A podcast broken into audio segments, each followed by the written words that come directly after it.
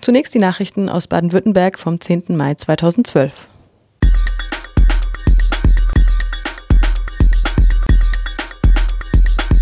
Wir haben weiterhin einen de facto Abschiebestopp.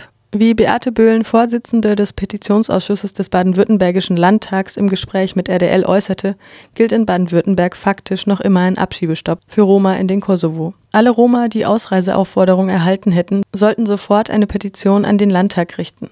Zitat, das geht über meinen Schreibtisch und wir machen dann in jedem Fall eine Stopppetition daraus. Zitat Ende. Auch sei das Auswärtige Amt darum ersucht worden, die Lage im Kosovo angesichts der bevorstehenden Wahlen nochmals neu zu bewerten.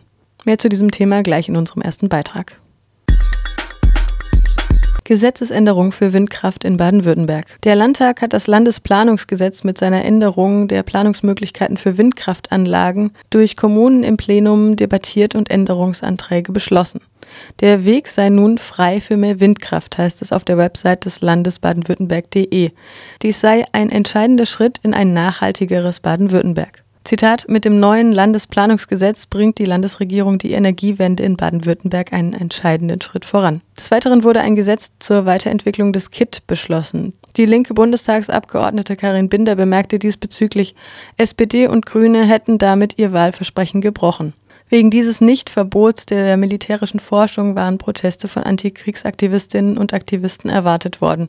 Das KIT-Zusammenführungsgesetz aus dem Jahr 2009 ermöglichte es, die Universität und das Forschungszentrum zu einer Körperschaft des öffentlichen Rechts, dem Karlsruher Institut für Technologie, zu vereinen. Die Landesregierung hat außerdem den Entwurf eines Gesetzes zur Wiedereinführung der verfassten Studierendenschaft und zur Stärkung der akademischen Weiterbildung beschlossen. Baden-Württemberg sei bislang neben Bayern das einzige Bundesland gewesen, das keine verfasste Studierendenschaft hat, sagte Ministerpräsident Winfried Kretschmann bei der Regierungspressekonferenz. Zitat die Wiedereinführung der verfassten Studierendenschaft ist ein Musterbeispiel für partizipative Gesetzgebung und dafür, wie der Dialog mit den Beteiligten zu besseren Gesetzen führt.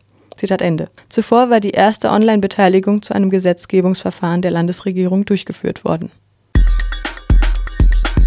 Steuern für Baden-Württemberg plus 6,5 Prozent im Quartal. Wie das Statistische Landesamt feststellte, haben sich die dem Land Baden-Württemberg nach der Verteilung der Steuern auf Bund, Länder und Gemeinden zustehenden Steuereinnahmen von Januar bis März diesen Jahres um 6,5 Prozent gegenüber dem Vorjahreszeitraum erhöht. Die Steuereinnahmen betragen somit 6,7 Milliarden Euro. Die Hauptsteuer hier, die Grunderwerbsteuer, nahm um 25,8 Prozent zu. Die Besteuerung der explodierten Unternehmensgewinne blieb auch im ersten Quartal unter 500 Millionen Euro. Die Unternehmen als Hauptprofiteure öffentlicher Dienstleistungen kamen im Boom damit auf sagenhafte 7% Anteil am im Land verbleibenden Steuern.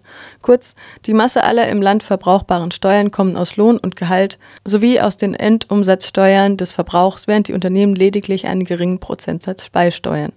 Erwerbstätige Bürgerinnen und Bürger machen 70 Prozent der Finanzierung der öffentlichen Leistungen aus. Allein die vereinnahmten Einkommenssteuer, größter Posten davon die Lohnsteuern, stiegen um 11,7 Prozent.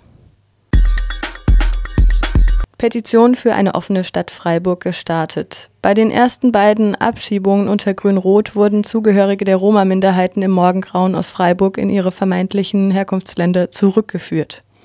Daraufhin hat die Freiburger Initiative gegen Ausgrenzungen am vergangenen Wochenende die Petition für eine offene Stadt Freiburg ohne Abschiebungen gestartet. Gerichtet an OB Dieter Salomon und den Gemeinderat, der zweimal das Bleiberecht für die bedrohten 300 bis 400 Roma gefordert hat, sollen Taten eingefordert werden. Am vergangenen Dienstag hatten bereits 900 Menschen unterschrieben. Die Petition kann von jeder und jedem online mitgezeichnet werden.